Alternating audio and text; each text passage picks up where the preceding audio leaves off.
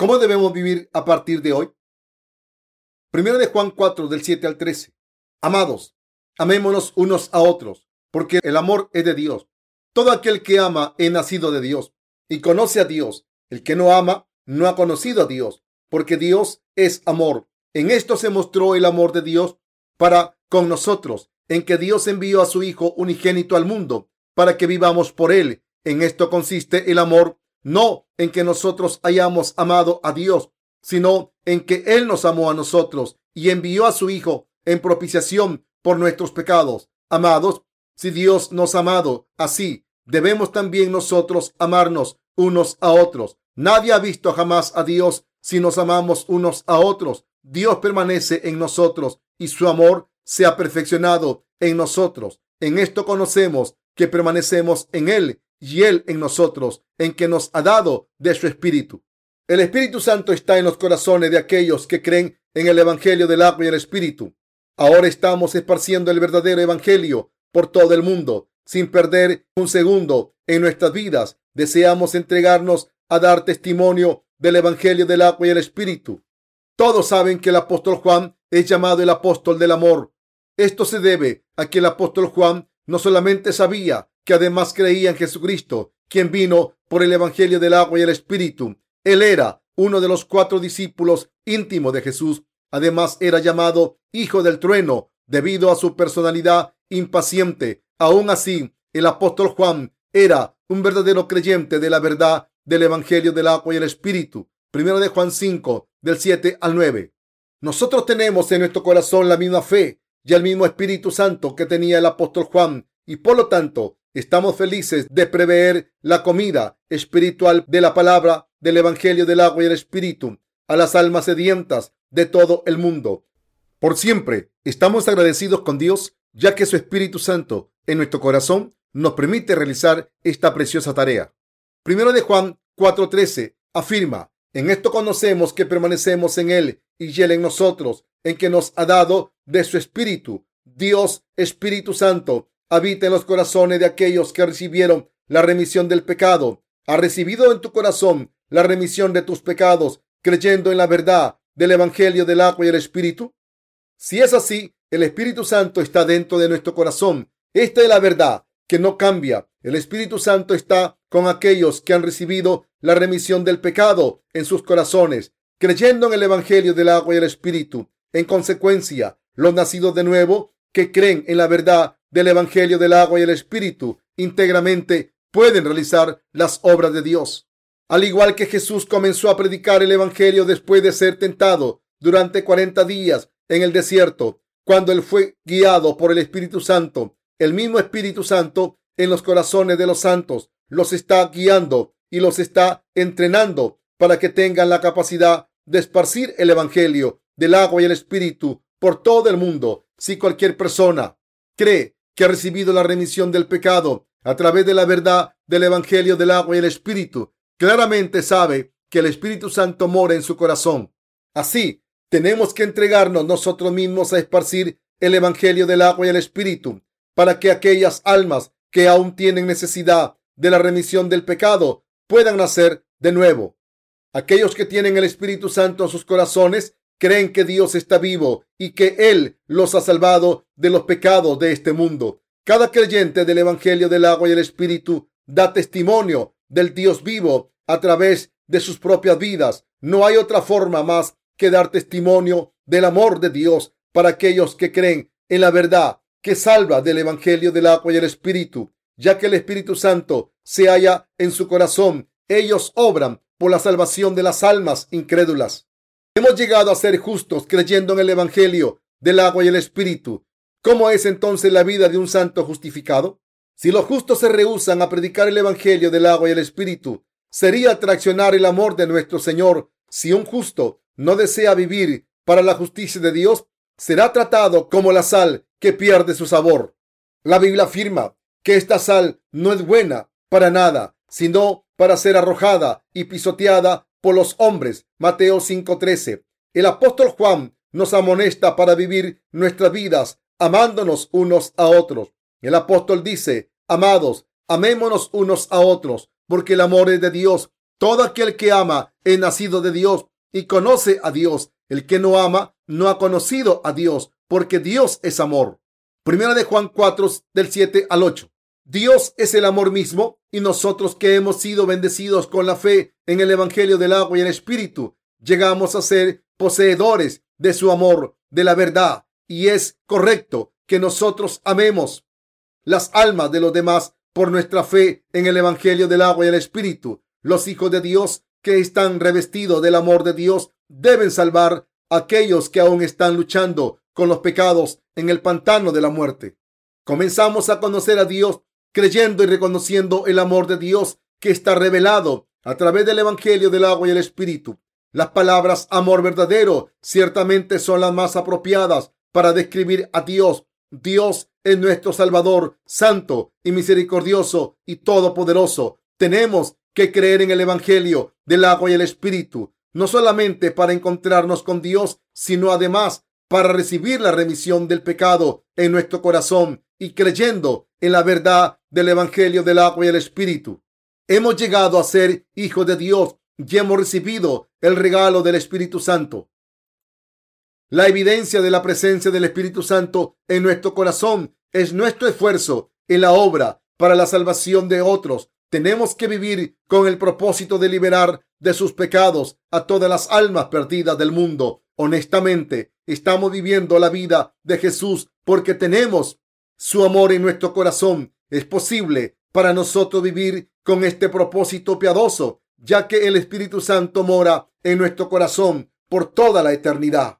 Si el Espíritu Santo no estuviera en nuestro corazón, seríamos incapaces de hacer las obras de Dios. Las personas en su esencia son seres en su totalidad con genes 100% egoístas. Como tal, la gente no puede evitar el que ellos mismos vivan sus vidas egoístamente. Podemos hacer las buenas obras de Dios solamente porque el amor de Dios está en nuestro corazón.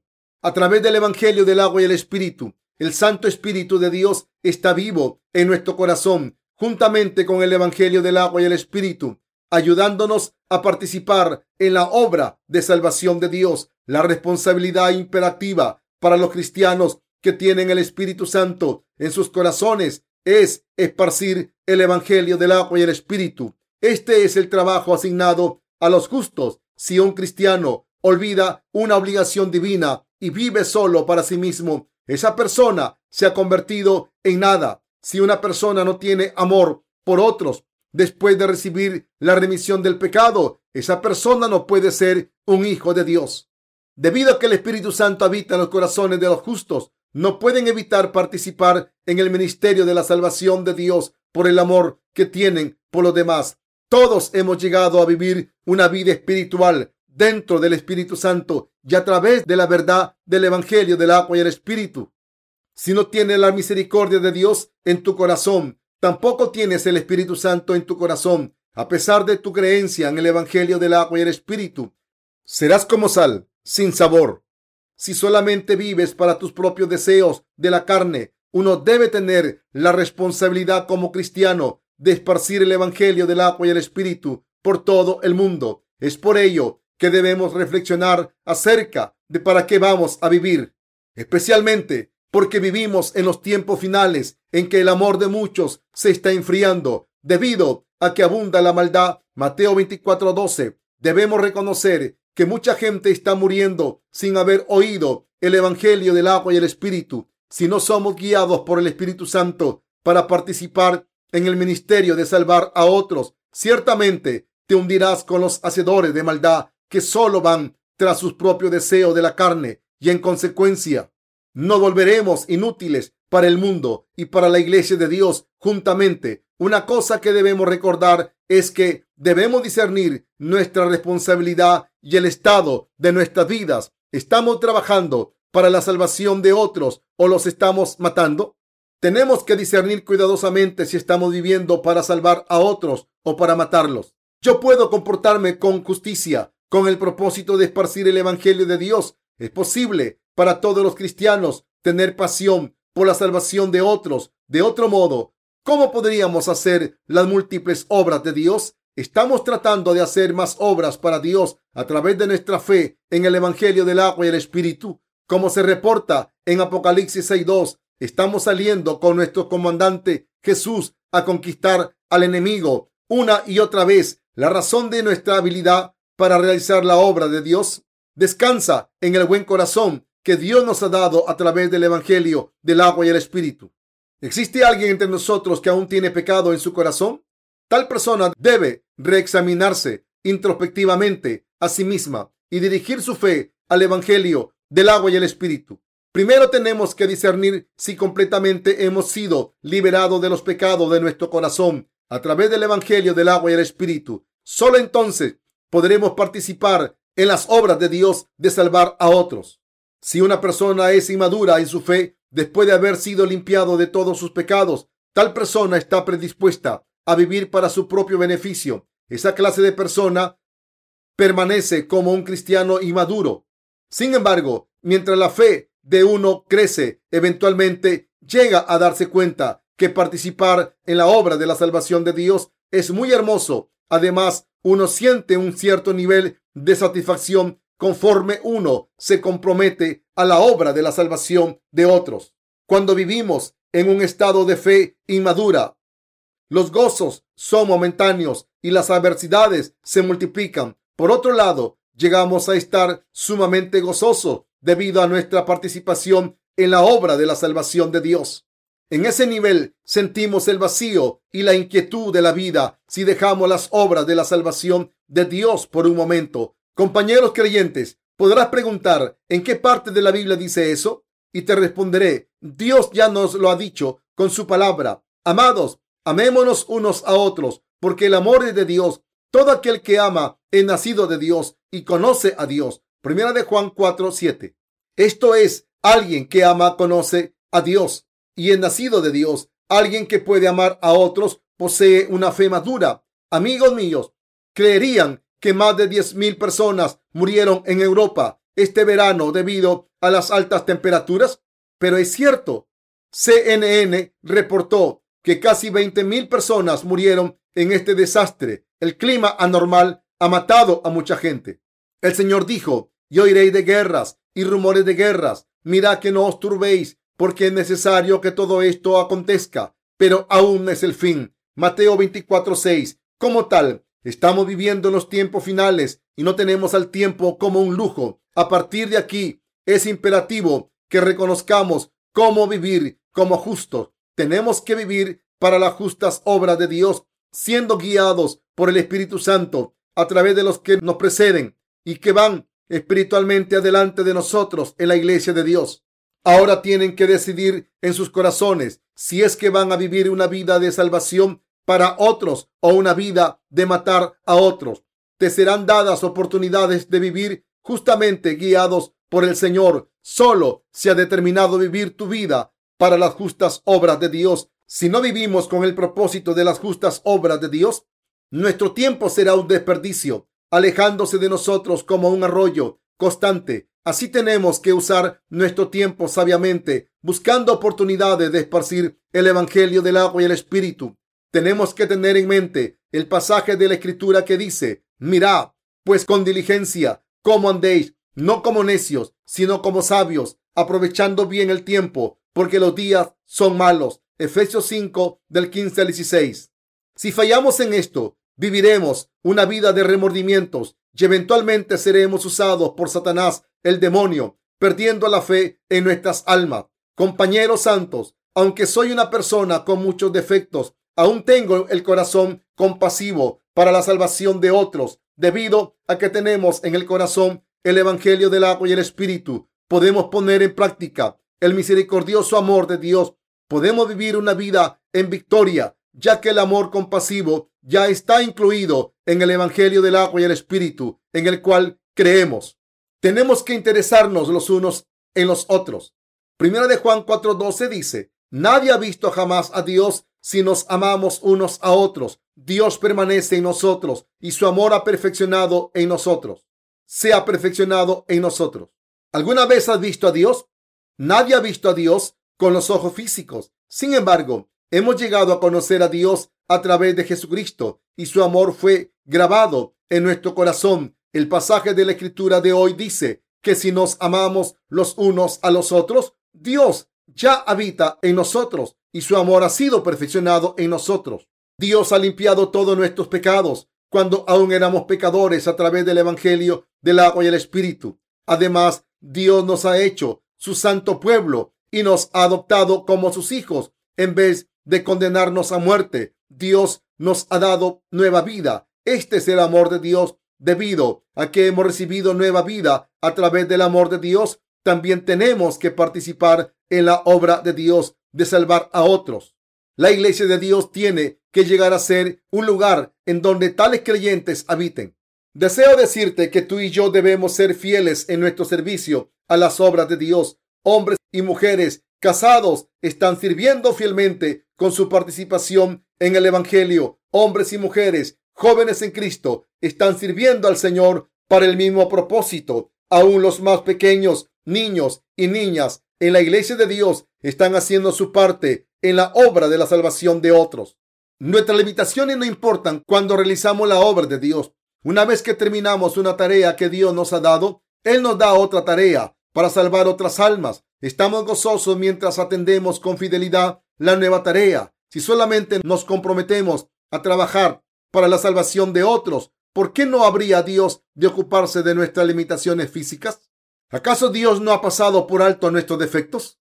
Por lo tanto, un santo recién nacido de nuevo debe respetar a las personas maduras espiritualmente en Cristo. Por esa razón, algunas veces la gente llega a ser rebelde una vez que reviven y que son alimentadas en la palabra de Dios. Frecuentemente los hijos se oponen a sus padres, ignorando todos los favores de sus padres para que no para que no desesperen a sus líderes espirituales. Tenemos que darnos cuenta de cuánto nos ha amado Dios a través de ellos. Si trabajamos para el Evangelio del agua y el Espíritu en la forma correcta, llegamos a darnos cuenta de cuán tolerantes han sido los líderes y los que nos preceden en la iglesia de Dios para con nosotros. Una vez que nos damos cuenta de cuánto amor hemos recibido de Dios, somos capaces de dar el mismo amor a otros. Así como Dios no ha pesado nuestra fuerza física o nuestra lástima en su decisión de salvarnos, tenemos que vivir por fe, al igual que nuestro Señor ha mirado hacia el centro de nuestro corazón. Tenemos que vivir por la fe en nuestro corazón y no por la carne. Frecuentemente observamos hermanos y hermanas en la iglesia de Dios que tratan de vivir fielmente para el propósito del Evangelio. Si la gente vive con el propósito de esparcir el Evangelio, debemos tolerar las limitaciones físicas de esa persona. La escritura nos dice, pero el amor cubrirá todas las faltas.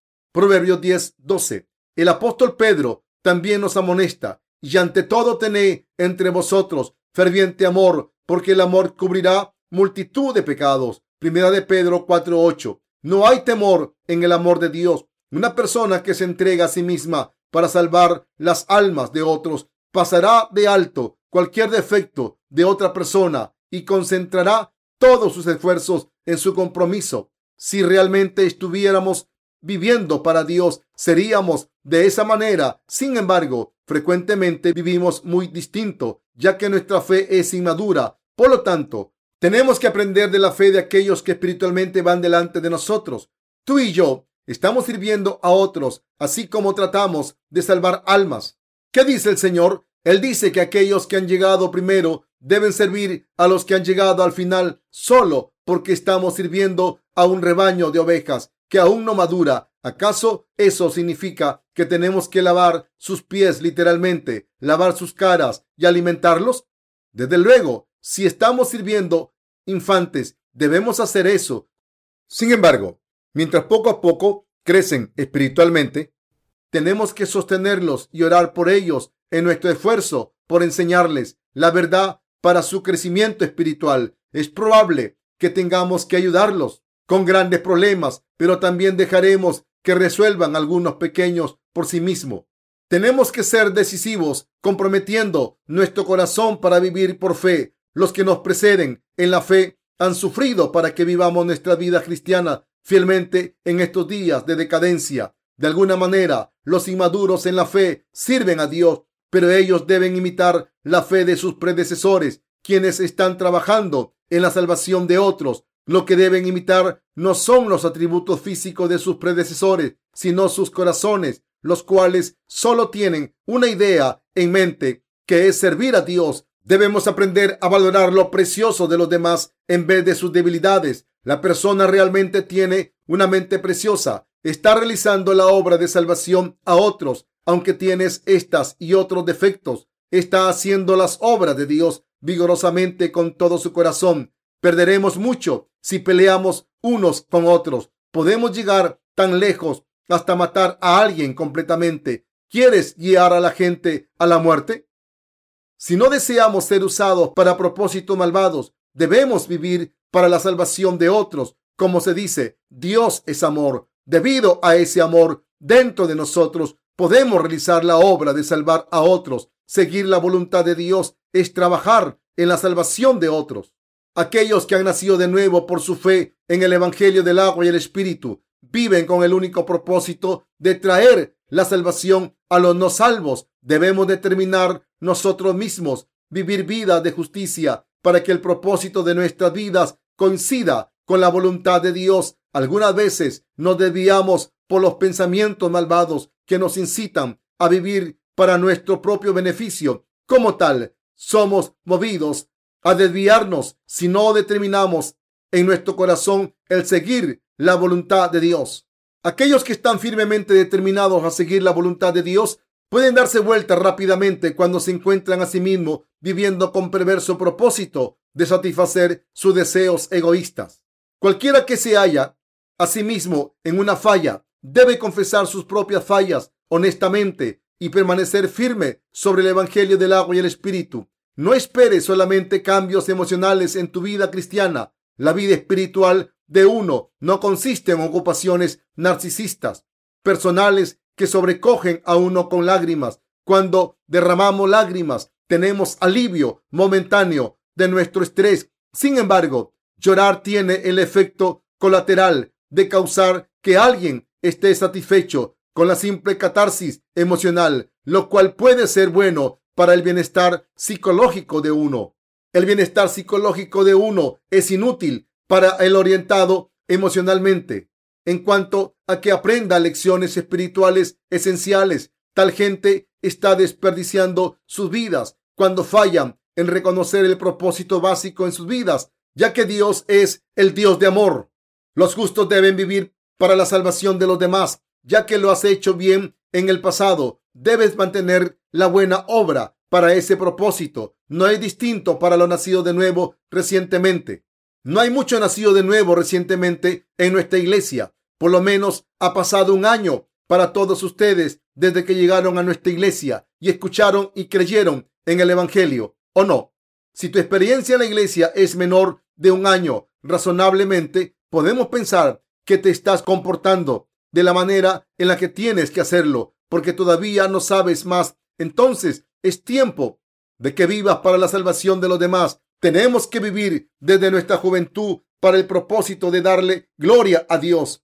Entonces Dios te bendecirá y te sostendrá. Dios también derramará de su sabiduría sobre ti, haciéndote fuerte en ambos cuerpo y espíritu. Él te ayudará y te protegerá. Sin embargo, si estás interesado solamente en ti mismo y no en salvar el alma de los demás, no te esperan más que maldiciones y muerte. Egoísmo sin amor es muerte. Mis santos compañeros, nuestro ministerio de literatura cristiana son de hecho obras de salvación para las almas de los demás. Mi corazón simpatiza con el apóstol Juan como autor. Lo que trato de decirte es que nuestro corazón, el cual está lleno con el Espíritu Santo, es similar al corazón de Jesús, quien es un Dios de amor, que nos da vida nueva en los corazones de los hermanos y hermanas. Nacido de nuevo, habita el Espíritu Santo. Simplemente tenemos que decidir entre vivir para nuestro beneficio físico, que mata las almas de los demás, o para el propósito de la salvación de Dios para las almas de los demás. Yo decidí vivir para lo último. Todos nosotros tenemos que decidir vivir de acuerdo a esto último. Sin embargo, ya que nuestros corazones lo mueven fácilmente. Tenemos que determinar nuestras mentes y mantenerse firmes sobre el Evangelio siempre que nuestros corazones son agitados, compañeros santos. ¿Alguna vez has visto a alguien que vive por amor a los demás? Algunos han vivido para los demás sin siquiera conocer el Evangelio.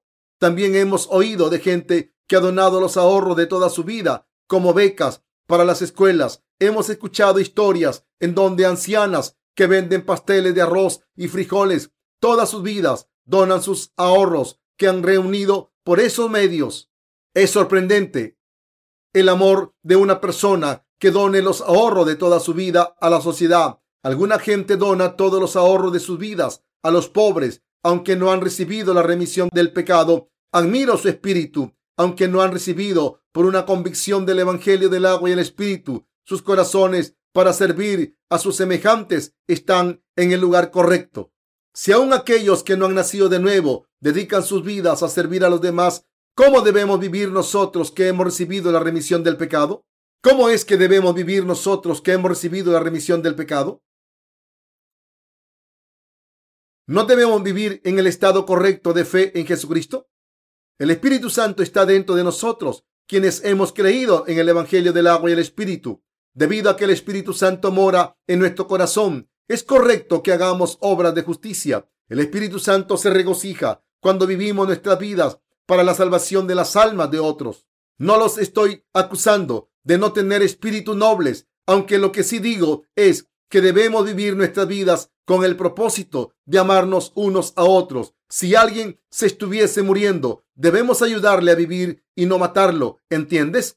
Tenemos que realizar la obra de dar vida. Nuestros predecesores espirituales tienen defectos. También los recién nacidos, de nuevo, tienen defectos. Sin embargo, debemos recordar que fue nuestro Señor quien nos ha concedido la salvación. ¿Cómo salvó nuestra alma?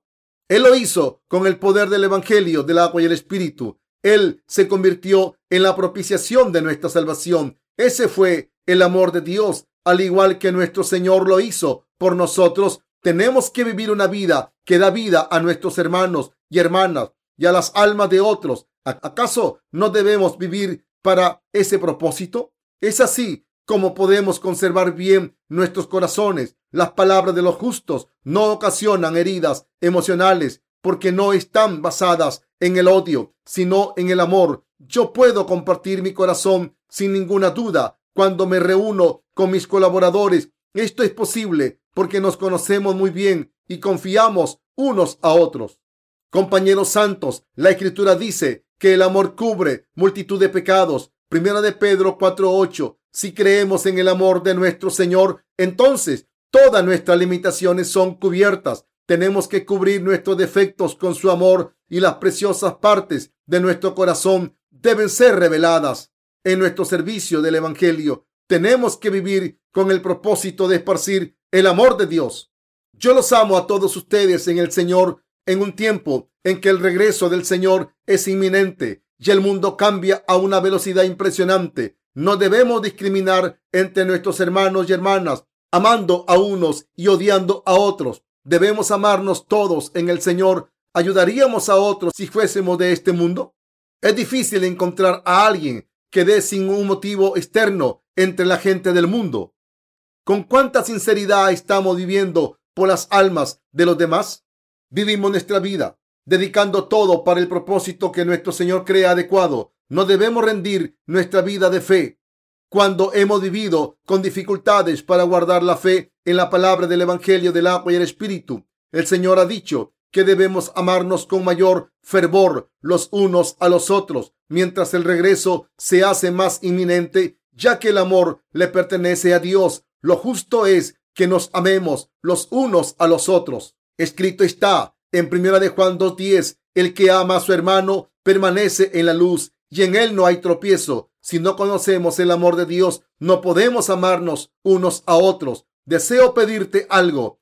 Ama y consuela a tus hermanos y hermanas en Cristo. Hazlo a los demás. No solo tenemos que entregarnos nosotros mismos a la obra de la salvación a aquellos que no han recibido la remisión del pecado, sino además a la obra de motivar a aquellos que ya están en la iglesia del Señor. Tenemos que reconciliar en donde ha habido luchas de acuerdo a nuestra fe en el amor de Dios que está revelado en el Evangelio del agua y el Espíritu. En conjunto, tenemos que hacer la obra de revivir la vida en vez de matar el alma de otros. Estoy agradecido con Dios porque existen muchas almas que están naciendo de nuevo por el Evangelio del agua y el Espíritu por todo el mundo.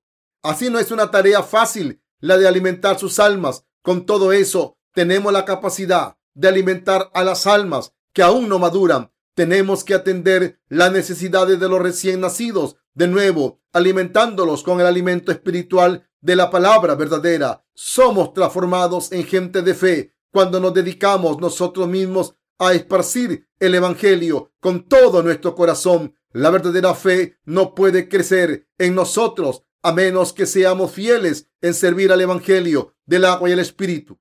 Al igual que nuestro Señor nos ha servido y se sacrificó por nosotros en su amor, tenemos que determinar el ser usado en las obras de la salvación de otros. Nuestras mentes deben determinar lo siguiente. Señor, permíteme vivir para la obra de salvar a otros. Mi Señor, por favor, bendíceme. El vivir esa vida es nuestro destino. ¿Existe alguien entre nosotros que se jacte en la carne de su propia justicia después de nacer de nuevo? Nunca debemos hacer tal cosa. ¿No luchamos todos por servir al Señor? Tenemos que vivir los días que quedan en nuestras vidas para la salvación de otros. No tendremos un propósito real en la vida a menos que vivamos para la salvación de otros. Solo existen dos opciones en nuestra vida, salvar otras almas o matarlas. Viviremos una vida sin arrepentimientos si decidimos vivir para los demás, si vivimos en gratitud en Jesucristo, quien nos ha otorgado el Evangelio del agua y el Espíritu. No nos arrepentiremos al final de nuestras vidas. La sabiduría es una necesidad cuando tratamos de salvar las almas de los demás. Los santos no son alimentados meramente por estar de acuerdo con todo lo que hacen. Lo que necesita ser reprochado tiene que ser reprochado. Así, no debe cargarse de más innecesariamente. Cuando llegamos a reconocer nuestras maldades y nuestros pecados, todo lo que tenemos que hacer es arrepentirnos y apartarnos de ellas en nuestra fe en el Evangelio del agua y el Espíritu. Podemos hacer las obras de Dios fielmente en nuestra fe en el Evangelio del agua y el Espíritu. Gracias a Dios.